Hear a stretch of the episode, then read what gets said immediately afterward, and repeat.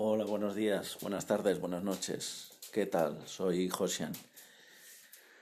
Pues me habrás echado de menos, ¿verdad? Este par de días que, he estado sin grabar, la verdad, he estado más que por trabajo, por, por, otras historias. Bueno, al final, al final, bueno, pues cuando tienes otras cosas, al final entre el trabajo y lo demás, pues se te llena el día. Igual no es específicamente por el trabajo, pero, pero bueno, eso es lo que te, te quería decir, que he tenido un par de días que, que al final, eh, entre, entre el trabajo y otras cosas que me han surgido, pues no he podido coger tiempo para, pues bueno, eh, para, para pensar un poco, oye, pues eh, que tengo que grabar, oye, tengo que pendiente, porque me lo quiero coger un poco como, como una obligación, ¿no? Y, y, bueno, pues mirar un poco las, las noticias, a ver si, si, hay alguna cosa que, pueda ser interesante. Eh, bueno, eh, pues eh, tenía un par de cosas que, quería comentar. por una parte, ese informe de la IREF, que, que, ya te lo he mencionado en otros, en otros podcasts anteriores, pues con el tema de las de las, digamos, de los ajustes o las reformas que necesita el sistema de pensiones actual español. Eh, claro, a la hora de valorar eh, qué reformas o qué ajustes necesita el sistema, claro, debemos valorar mm, qué progresión va a tener en los próximos años en cuanto a desempleo, eh, la población, cómo va a evolucionar, eh, cuánta emigración va a entrar. Eh, todo eso eh, lo debemos tener en cuenta a la hora de valorar pues, el, gasto en pensiones, cómo va a evolucionar el gasto y por supuesto los ingresos también. Y entonces valorar pues, la sostenibilidad de ese sistema. ¿no? Y, y, bueno, pues las previsiones anteriores que se habían hecho, claro, siempre, siempre basamos esas previsiones en unos supuestos. Como os decía, pues la evolución de la población, es decir, básicamente demografía, eh, la población activa, si el desempleo va a bajar o va a subir, eh, si, la inmigración eh, pues, pues nos va a traer 100.000 100.000 inmigrantes anualmente, o 200.000, o 300.000, o 500.000, o, o un millón todos esos factores influyen al final eh, a la hora de, hacer previsiones. Y claro, pues esos factores eh, en las previsiones anteriores pues eran factores, digamos, quizá excesivamente optimistas. Y bueno, pues se han hecho unas previsiones, se han eh, renovado esas previsiones con basándonos en factores un poquito más realistas, digamos, en cuanto a en cuanto al crecimiento del PIB, el, desempleo, el aumento de la población, eh, pues cuánta inmigración va a venir. Y, bueno, pues las previsiones lo que, lo que apuntan es, pues eso, mm, que van a ser necesarios ajustes, que, que la sostenibilidad del sistema, incluso en cuanto al factor de, ¿cómo se llama? El factor de sostenibilidad, si no recuerdo mal, aquello que, aquello que hace mm, de alguna manera eh, valorar si podemos, em, eh, ¿cómo se dice? Ahora que no me viene la palabra justamente ahora, em, cuando, cuando un pensionista, por ejemplo, pues eh, está cobrando la pensión, ¿no? Y, el ajuste que hay que hacer de un año a otro por, por el por el, por el IPC, ¿verdad? Pues eso, es lo que, eso es lo que influye el factor de, el factor de sostenibilidad. Y bueno, pues todo eso apunta a que, a que bueno, el, sistema pues no es tan sostenible como, como a veces los políticos nos, quieren hacer creer. Eh, que van a seguir eh, que van a seguir siendo necesarios ajustes pues yo siempre digo que más que ajustes lo que hace falta es una, es una reforma integral del sistema em, hacia un sistema de capitalización que, claro, evidentemente esa, o sea, mm, la reforma a un sistema de capitalización tiene que ser progresivo, siempre lo digo, pero eso es lo que necesitamos. Pero como no queremos admitir ¿eh? que, hace falta esa reforma, pues bueno, vamos a necesitar seguir haciendo ajustes y evidentemente si esos ajustes eh, cuanto más tarde se hagan, pues em, más, más, más eh, digamos, más fuertes tendrán que ser esos, ajustes porque al final lo único que no hacemos afrontando esos ajustes desde ya, pues lo único que lo hacemos es retrasarlo. Eh, si no lo hago yo, lo tendrá que hacer el siguiente gobernante o el siguiente gobierno o, dentro de 20 años, o, eh, eh, porque son, son ajustes obligatorios, porque el sistema con las condiciones actuales es insostenible. Con, esos factores que, te comentaba, con, con, el, con el PIB que tenemos actualmente con el desempleo que tenemos, con la inmigración que tenemos. Eh, ahora mismo es, insostenible, tenemos un sistema deficitario y además con la evolución de la demografía va a ser más deficitario aún. Entonces vamos a necesitar hacer ajustes, pues básicamente para que las pensiones futuras pues sean más bajas en general por lo menos, que sean más bajas. Es, la realidad. Para que sea, vuelvo a decir, sostenible. Pero basándonos en mantener el, sistema de reparto que tenemos actualmente. ¿eh? O sea, que, yo creo que ese es el gran error. ¿eh? Pero llegará un momento en el que, bueno, pues quizá nos demos cuenta realmente de que, de que no da. ¿eh? de que mantener el sistema de reparto no da. Y luego había otra cosa que, te quería comentar eh, a raíz de, un podcast que suelo escuchar. Mm, bueno, yo mm, te suelo hablar mucho de, economía y tal. Y, bueno, cosas un poco relacionadas con mi negocio. Eh, pero bueno, tengo, evidentemente, tengo otras aficiones eh, y una de ellas es el fútbol. Soy muy futbolero, soy muy futbolero, la verdad. No soy un forofo de un equipo ni nada, pero sí que, me, sí que soy el típico aficionado que, que, sigue, el, que sigue el fútbol eh, pues de manera bastante apasionada en cuanto a, no en cuanto a mm, mi cariño a un equipo. Más bien, más bien pues, pues eh, en cuanto a seguir los resultados de, todos los equipos, ver todos los partidos que puedo, eh, si no puedo, pues veo el resumen, em, en ese sentido, pero, pero de fútbol español, internacional y lo que pueda, lo que pueda. Lógicamente, pues eh, no sigo mucho la Liga de Tayikistán, pero, pero sí que soy, pues en cuanto a competiciones europeas, eh, ligas menores, digamos, como puede ser pues, eh, la liga rumana, la liga, la liga checa, la liga, bueno, la italiana, por ejemplo, no es una liga menor, pero sí que es verdad que aquí no hay mucha afición, no hay mucha afición a la liga italiana. Pues, por ejemplo, soy, eh, es mi liga favorita, la liga italiana. y bueno, pues, pues en ese sentido, pues eh, me gusta mucho y, no, no, no, hago ascos a, a, ver fútbol que, quizá para, el típico forofo sea como eh, fútbol pues de baja categoría, ¿no? No, no, me gusta. Incluso en, ligas locales y tal, o sea, quiero decir, mm, ahora mismo evidentemente está todo parado, ¿eh? pero, pero pues del equipo de tu pueblo, aunque jueguen en, categorías regionales. Y me, gusta, me gusta, la verdad.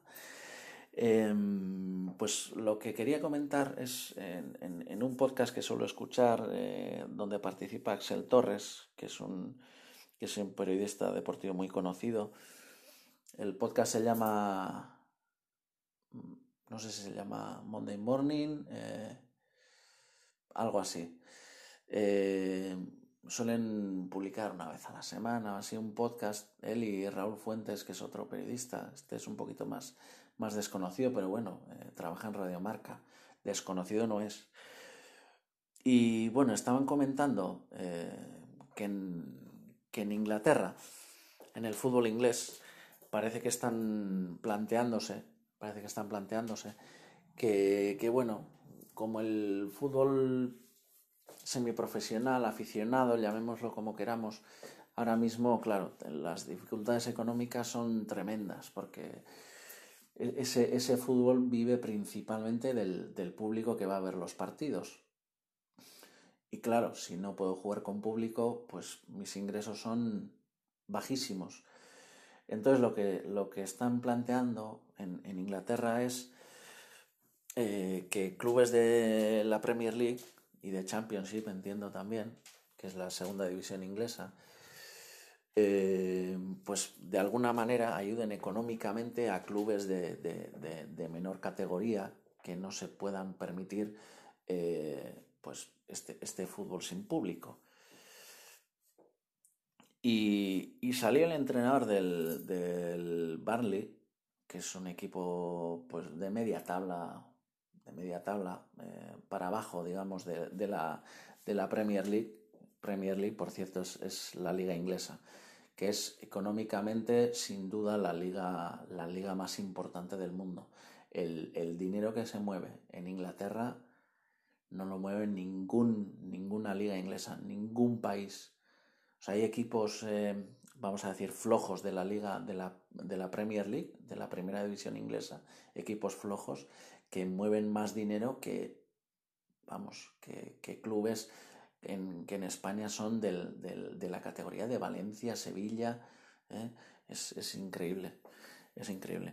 Pues bueno, lo que, lo que te estaba comentando, pues eh, parece ser que, que, ha saltado el entrenador del Barley, que es, que es un equipo, vamos a decir, Mm, no es de los fuertes de Inglaterra, comentando que, que oye, que, que, no entiende por qué eh, el éxito de alguna manera, ¿por qué? Porque se puede entender que estar en la máxima categoría de tu país, ¿no? del fútbol de tu país, pues es un éxito, ¿no? Que no entiende por qué el, el tener éxito hay que penalizarlo de esa manera eh, eh, para, para, ayudar a otros, a otros clubes que no han tenido ese éxito.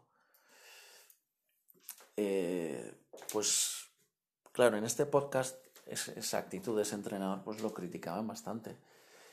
Y, y siendo sincero, claro, uno piensa así, en caliente, hablando claro, en caliente, y yo también así pensé, o qué soberbia, ¿no? un equipo que, dentro de unos años se puede encontrar en la misma situación. ¿Eh? ¿cómo, puede hablar así? Sí, sí, sí. Eh, sí, en caliente puedes pensar eso. Y de hecho estoy de acuerdo. Lo que pasa es que pensando un poco en frío, sinceramente, pienso, pienso lo mismo que ese entrenador. Además, precisamente por el argumento que dijo Axel, por el argumento que dijo Axel, es, un equipo que ahora al ayudar a otros clubes, eh, yo no sé de qué cantidades estarán hablando, ¿eh? si estarán hablando de, de varios millones de euros o no sé, sinceramente no sé de qué cantidades estarán hablando, pero sí que creo que si precisamente el Barley es un equipo que dentro de unos años se puede encontrar en esa situación, pues ese dinero lo puede echar de menos. Entonces, ¿por qué? tiene que ayudar, ¿eh? porque tiene que estar, digamos, obligado a ayudar si dentro de un tiempo puede estar en esa situación y puede echar de menos ese, ese dinero que, que, que, haría sostenible el proyecto. Eh, es que muchas veces confundimos solidaridad con, con, obligación. A mí me parece que deberíamos ser solidarios con los que eh, bueno, si yo estoy en una situación en la que puedo prescindir de parte de lo que tengo y, esa, y, y esa parte, digamos, prescindible que yo tengo puede aportarle a otra persona, pues mucho, puede valorar de una manera que yo no soy capaz de valorar precisamente por eso, porque es, digamos que es, que es parte prescindible de, lo que, de, mis ingresos o de mi patrimonio. Pues está, está genial, deberíamos ser solidarios en ese sentido. Claro que sí, pero no porque nadie nos obligue. Yo de lo que estoy completamente en contra es de la obligación. Obligar a ser solidarios no me parece bien y por eso a veces eh, cuando escucho a políticos hablando de, de, de, de, solidaridad, y sí, claro, sí, pero déjame ser solidario yo con mi voluntad, con lo que yo, con lo que, con la parte que yo quiera prescindir ¿eh? de, mis ingresos o eh, de, mis rentas o de mi, o de mi patrimonio. ¿no? ¿Por qué no puedo yo elegir de la manera que quiero ser solidario, con qué cantidad, con qué con qué institución, con qué, lo que sea. O, si quiero repartirlo la, eh, a gente que yo vea en la calle, que vive en la calle. ¿No? ¿Por qué no? ¿Por qué no puede ser voluntario? ¿Por qué la solidaridad no puede ser voluntaria? Bueno, oye, que, que se fomente la, la, solidaridad, por ejemplo, en este caso, entre los equipos ingleses de, de la más alta categoría del fútbol inglés. Que se fomente, que se hable de que deberíamos ser tal, y que luego cada uno tenga su opinión y que aporte lo que buenamente le parezca que, que puede aportar. Perfecto, perfecto, a mí me parece bien. Lo que no me parece bien es que sea como algo obligatorio y que además quede señalado aquel que, aquel que de alguna manera discrepe de alguna manera o, no quiera participar o que se vea obligado a participar, pues sinceramente no me parece bien. Y precisamente utilizando el argumento de Axel Torres, que parece que, decía eh, que, que, oye, que si dentro de dos o tres años o cinco años puede encontrarse en esa situación, ya, ya, precisamente por eso y ahora le estás quitando un dinero que dentro de cinco años le va a venir genial. Le, hubiera venido genial eh, disponer de ese dinero. honestamente creo, y lo mismo que estaba diciendo de los ERTE y tal, lo mismo digo. Al final, si mi modelo de negocio, pues por, por esta situación, no es sostenible o no es rentable, quizá lo que tengo que pensar es en cambiar de modelo de negocio. Voy a funcionar de otra manera. O, voy, a, voy a invertir en otro sector, el capital que yo tenga. Sinceramente esa es mi opinión. Y esos clubes de fútbol, que, que alguno dirá que cómo, cómo puedo hablar así del fútbol aficionado y tal. Bueno, quizá lo que tengamos que pensar es que tenemos que empezar a funcionar de otra manera. ¿Eh?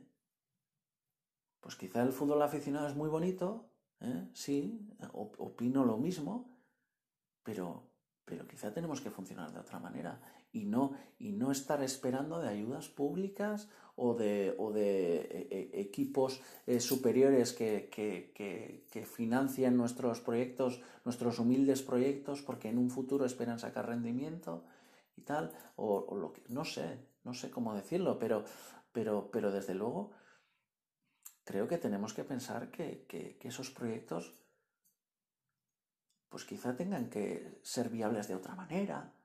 Es que no lo sé.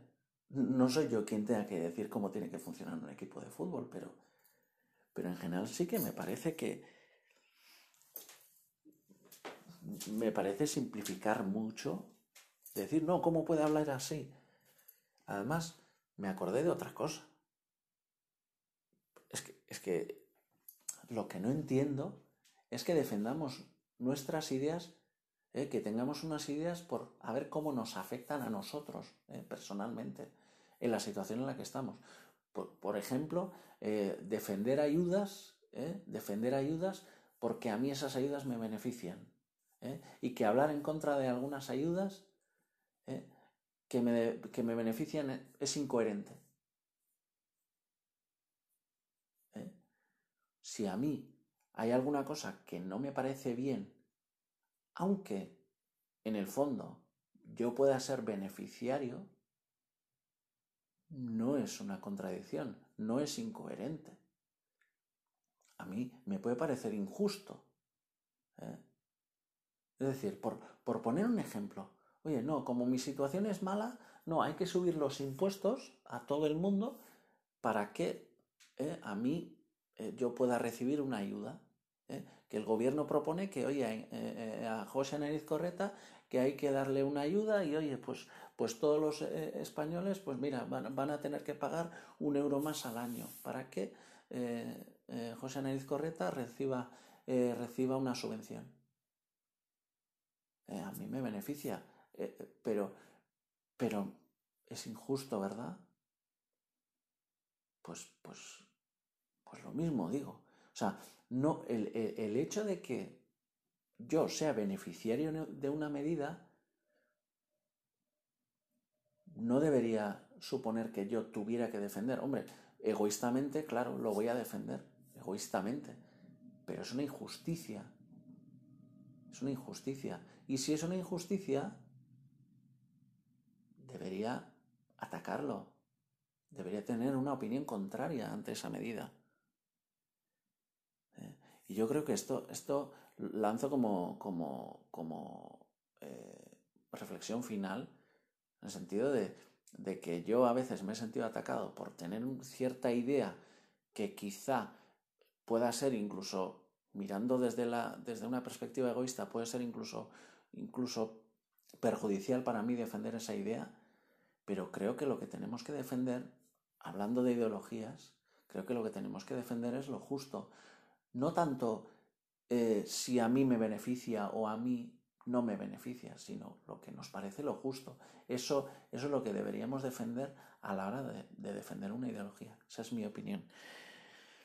Bueno, pues nada, no te quito más tiempo. Eh, además me he alargado un poquito porque para compensarte un poco lo que, lo que no he grabado estos, este, estos dos días, creo que he estado sin grabar.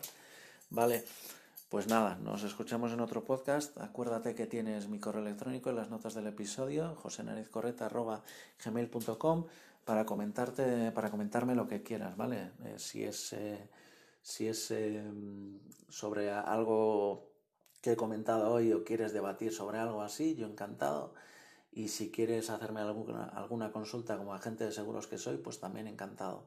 ¿Vale? Pues nada, hasta, hasta la próxima, que espero que sea mañana. ¿Vale? Hasta la próxima.